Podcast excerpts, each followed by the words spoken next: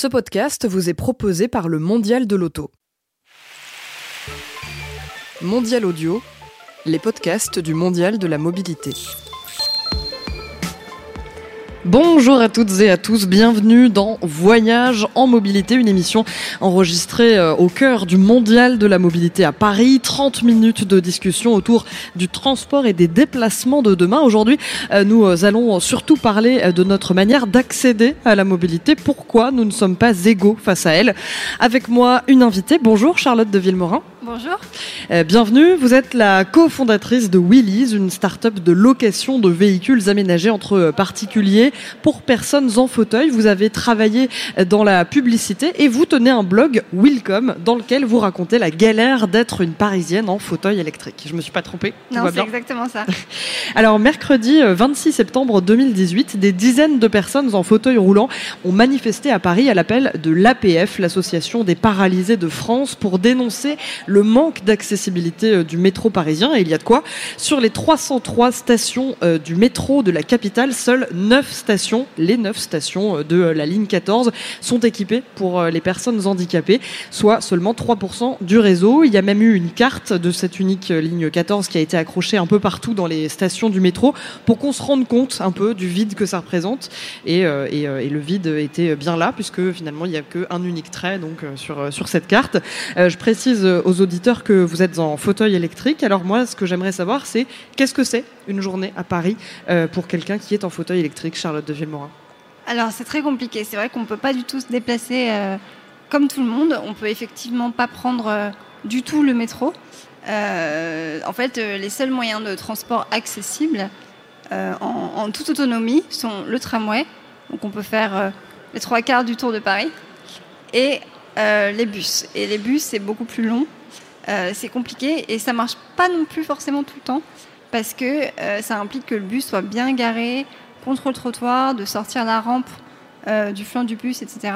Et dès qu'il y a une voiture garée dans la voie de bus, ce qui arrive souvent à Paris, euh, c'est pas possible. Du coup, c'est vrai que c'est beaucoup plus long, c'est beaucoup plus pénible. Et en fait, euh, les gens souvent renoncent à se déplacer parce que c'est vraiment l'enfer. C'est ça, c'est la responsable de la mission accessibilité à la RATP qui avait euh, défendu le service en pointant le fait que le réseau de bus euh, parisien 100% euh, est 100% accessible et il est considéré comme le moyen de transport de substitution pour les personnes handicapées. Or, on sait que, enfin voilà, tout ce que vous venez de dire là, et puis en plus les bus parisiens sont quand même très souvent remplis. Ils sont très souvent remplis, et puis il suffit qu'il y ait déjà une poussette, par exemple à l'endroit qui est prévu pour accueillir soit un fauteuil, soit une poussette, euh, pour que le fauteuil puisse pas rentrer. Et dans ce cas-là, il faut attendre euh, le bus suivant. donc c'est vrai que c'est faut être très patient et ça met vraiment beaucoup plus de temps que quelqu'un qui peut prendre le métro. Je pense que ça met trois fois plus de temps. Et alors, du coup, comment est-ce qu'on se déplace si on a envie de se déplacer dans Paris? Bah malheureusement le Mis seul, à part ces trajets en tramway ou en bus?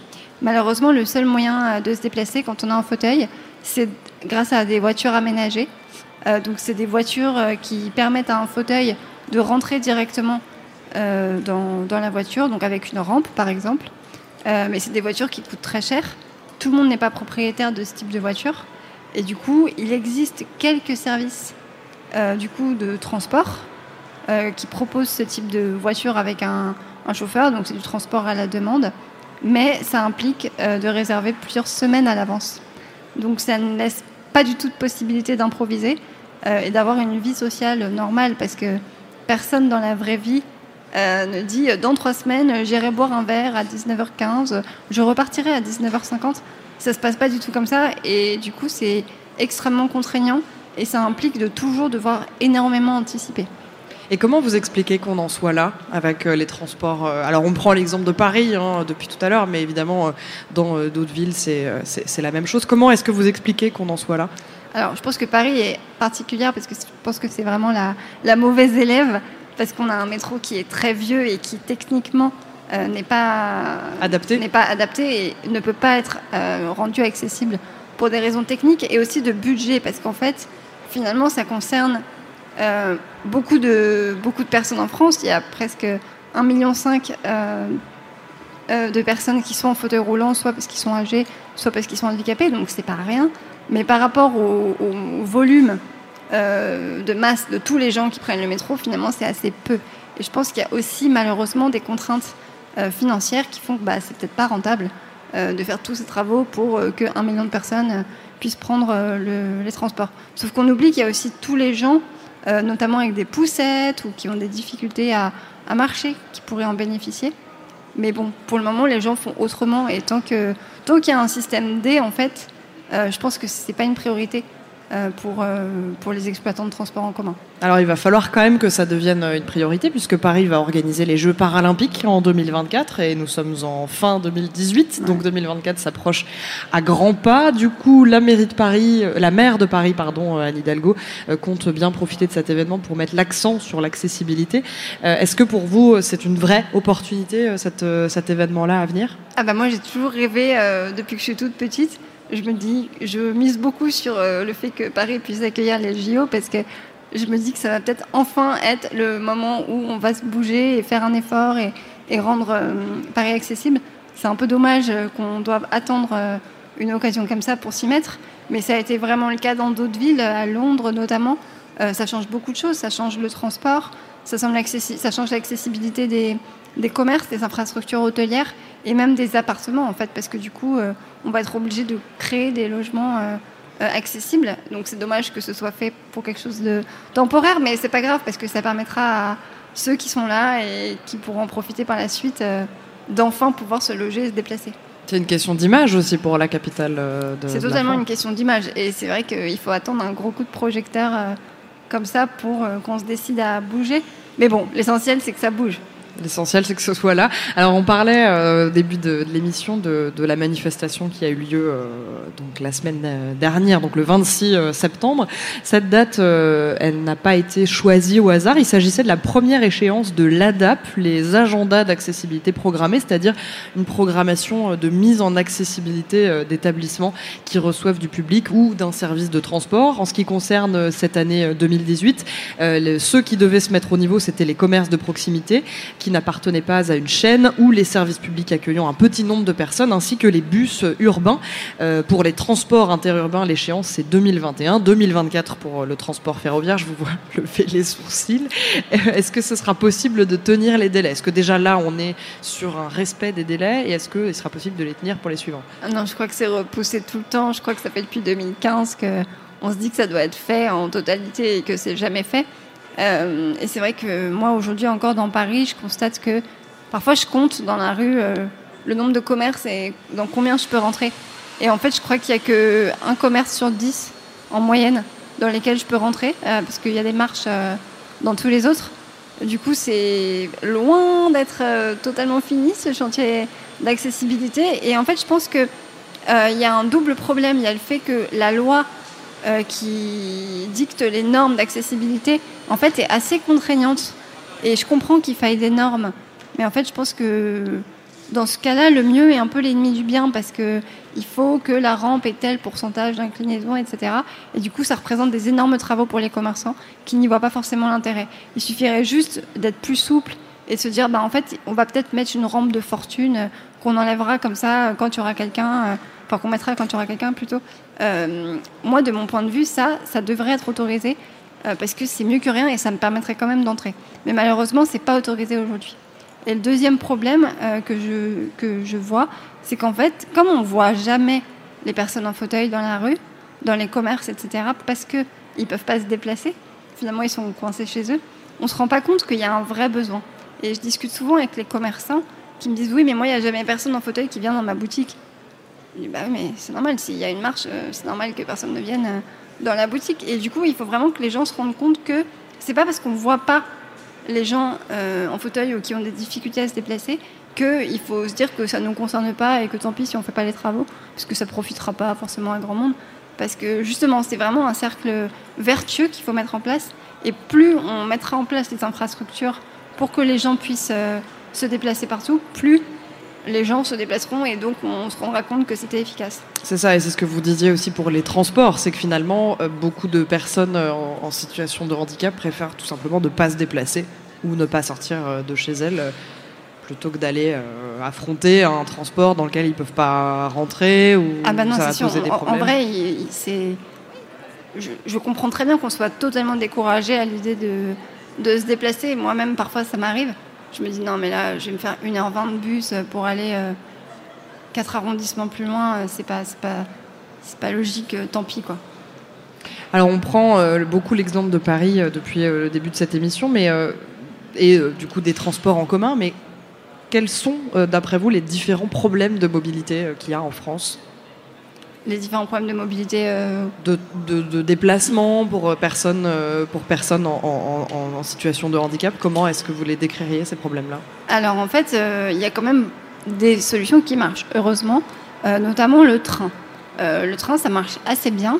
Euh, en fait, quand on est en fauteuil, on réserve son billet de train euh, tout à fait normalement en disant juste qu'on aura besoin de quelqu'un pour nous accompagner dans le train, mettre une rampe. Et euh, ça, ça marche très bien. Donc c'est tout à fait possible de prendre le train. L'avion, c'est un peu compliqué, mais pareil, ça se fait.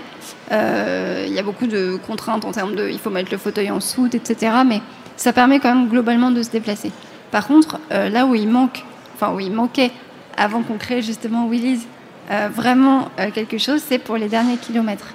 Parce que du coup, prendre le train, ok, mais comment on fait pour faire les derniers kilomètres qui nous séparent de la gare, euh, d'arriver jusqu'au lieu final de là où on va Moi, ça m'est arrivé plein de fois de me dire faut que j'aille à Rennes pour un rendez-vous professionnel. Et en fait, bah, je ne pouvais pas faire le tout petit tronçon qui restait à la fin entre la gare et mon lieu de rendez-vous.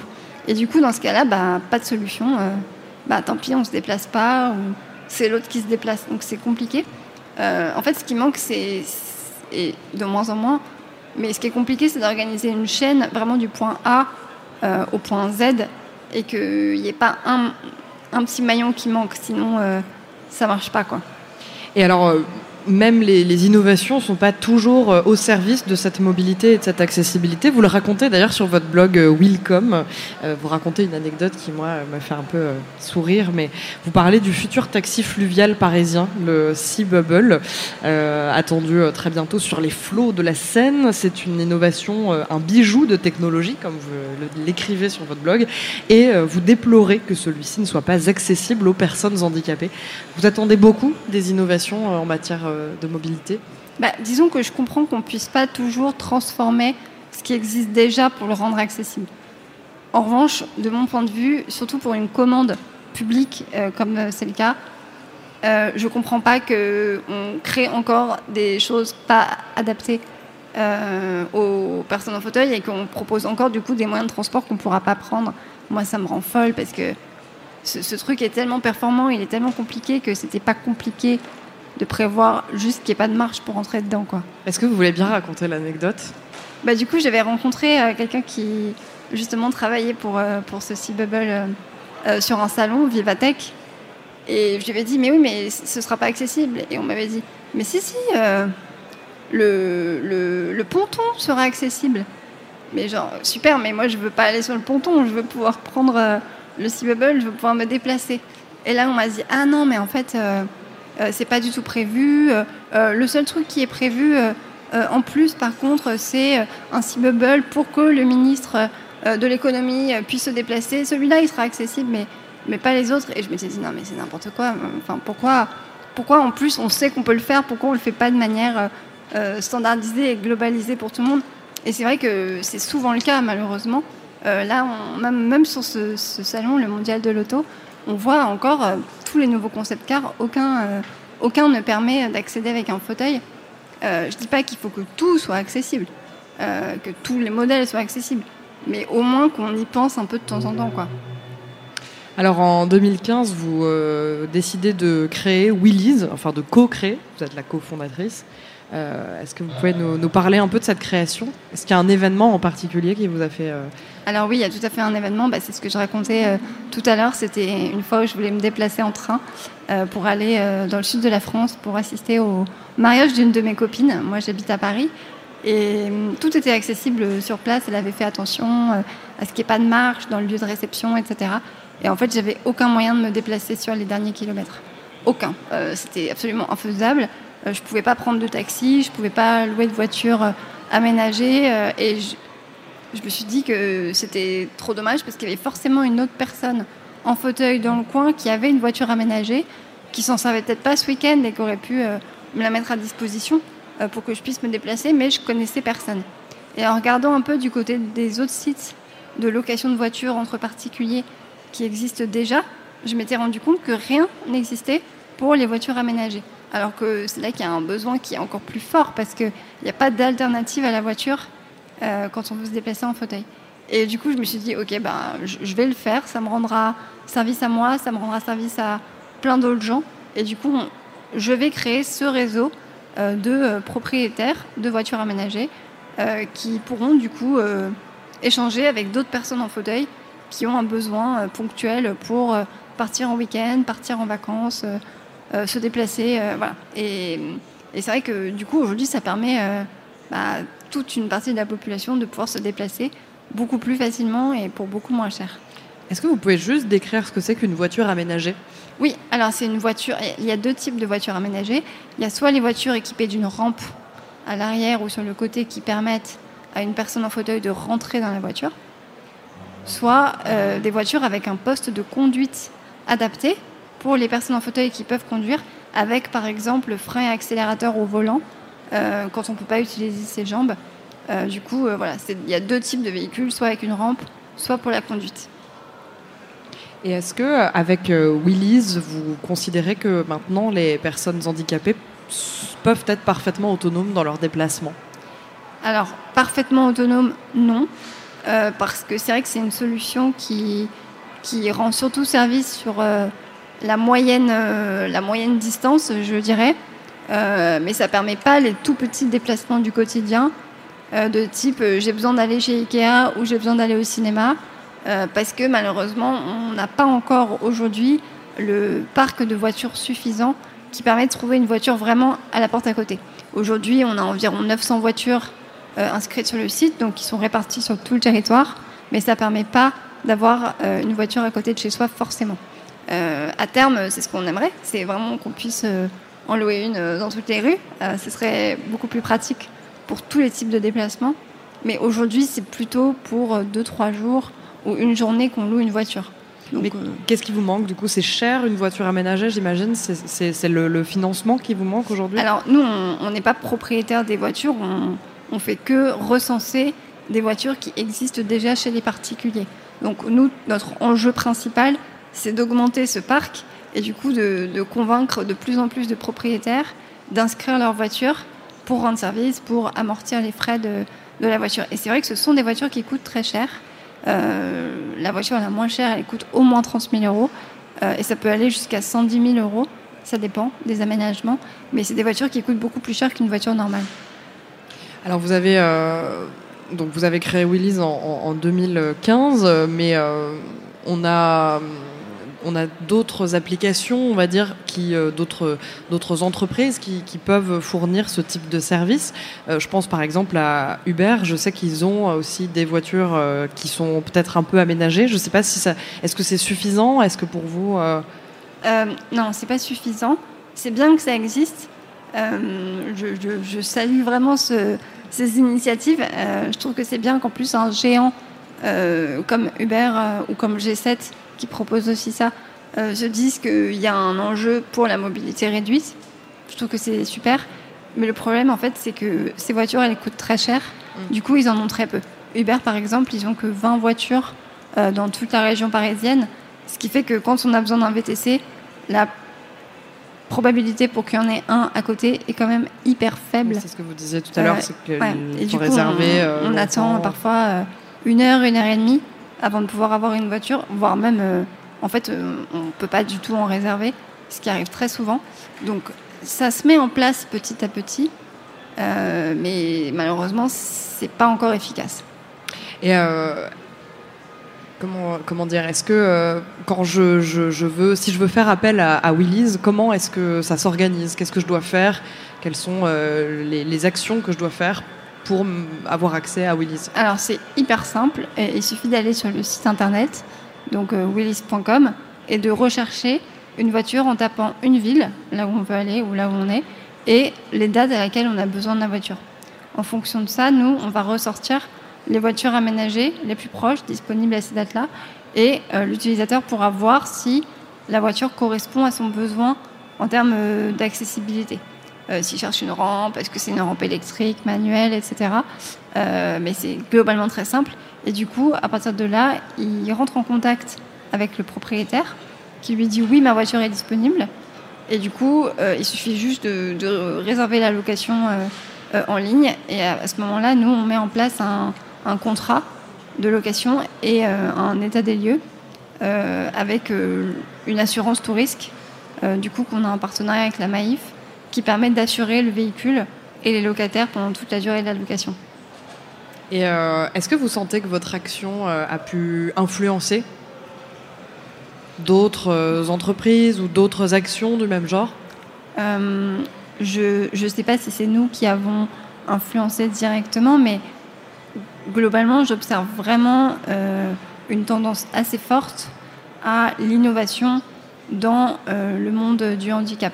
Et typiquement, un autre exemple, maintenant, il y a des, il y a des, des sortes de Airbnb qui permettent de réserver des voitures, des, pas des voitures, pardon, des logements euh, accessibles pour les personnes en fauteuil en vacances. Du coup, c'est vrai que de plus en plus, je pense, les entrepreneurs se rendent compte qu'il y a des solutions qui fonctionnent bien aujourd'hui qui pourrait être appliqué moyennant un petit twist euh, aux personnes qui ont un besoin euh, spécifique, quel qu'il soit.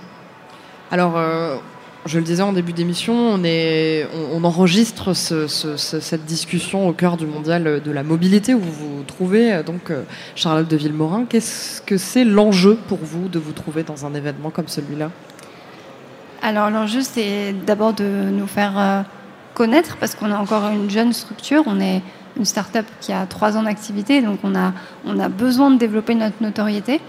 Euh, mais c'est aussi euh, de, de, faire découvrir aux gens un, usage différent de la voiture, euh, où en fait la voiture, elle peut avoir une vraie utilité sociale. typiquement, la location de voitures aménagées pour les personnes en fauteuil, c'est indispensable et, et c'est vital pour se déplacer. Les gens ne savent pas forcément ce que c'est, même ici. Euh, j'ai vu très peu, voire pas de voitures euh, aménagées sur le salon. Pourtant, ça existe et les grands constructeurs de voitures comme Renault, etc., euh, en produisent beaucoup. C'est ça, il faut dire que le mondial de la mobilité se trouve au cœur du mondial de l'automobile. C'est quand même assez étonnant. C'est étonnant, mais du coup, on est là pour, bah, pour rappeler aux gens que ça existe, qu'il y a un vrai besoin et qu'il ne faut pas oublier que cette mobilité-là, elle est aussi hyper importante dans notre société il y a un besoin d'information euh, pour le plus grand nombre, pour le grand public? Oui, parce qu'en fait, tout le monde peut potentiellement être, euh, être euh, concerné. On a tous potentiellement un parent ou un grand-parent âgé qui va se retrouver en fauteuil. On peut avoir un accident à tout moment où on est momentanément ou indéfiniment en fauteuil. Donc, c'est vrai qu'il faut que les gens savent que ça existe. et et, c'est pas du tout le cas, donc on est là pour euh, voilà, euh, témoigner et, les éduquer aussi à ça. Et qu'est-ce que vous attendez euh, comme premier changement à venir dans les années qui vont arriver? Bah, beaucoup de choses. Déjà, c'est vrai qu'on en parlait tout à l'heure, mais la mise en accessibilité pour les JO, je pense que ça va être super important. Il y a beaucoup d'innovations que je regarde avec beaucoup d'intérêt, notamment tout ce qui concerne la conduite autonome. pour quelqu'un en fauteuil qui ne peut pas conduire, peut-être que ça va être complètement révolutionnaire et que ça va permettre d'être super euh, euh, libre dans ses déplacements. Donc euh, moi, je regarde ça d'assez près. J'espère que ça permettra des usages qu'on n'a pas encore identifiés, mais qui serviront. Vous avez commencé à y réfléchir à cette notion de voiture autonome? Vous, ça vous concerne, c'est vrai, directement? Moi, ça me concerne personnellement. C'est vrai que je me suis beaucoup posé la question de est-ce que je passais mon permis ou pas, sachant que c'est très compliqué. Il faut une voiture vraiment hyper personnalisé, que je peux conduire avec un joystick, euh, tout ça. Donc c'est un permis qui est hyper compliqué à avoir. C'est une voiture qui coûte 120 000 euros. Et ça a une durée de vie assez limitée quand même, une voiture. Du coup, je me dis, bah ouais, en fait, non, si dans 6 ou 7 ans, euh, il y a une voiture autonome qui me permet de me déplacer beaucoup plus facilement, euh, ça sert à rien que je dépense autant d'argent et autant d'énergie à passer un permis qui va être vite caduque. Donc oui, j'ai réfléchi. Eh bien, c'est la fin de cette émission. Euh, merci beaucoup, Charlotte de Villemorin, d'avoir été euh, avec nous pour euh, ce voyage en mobilité. Je rappelle que vous êtes la cofondatrice de Winnie's.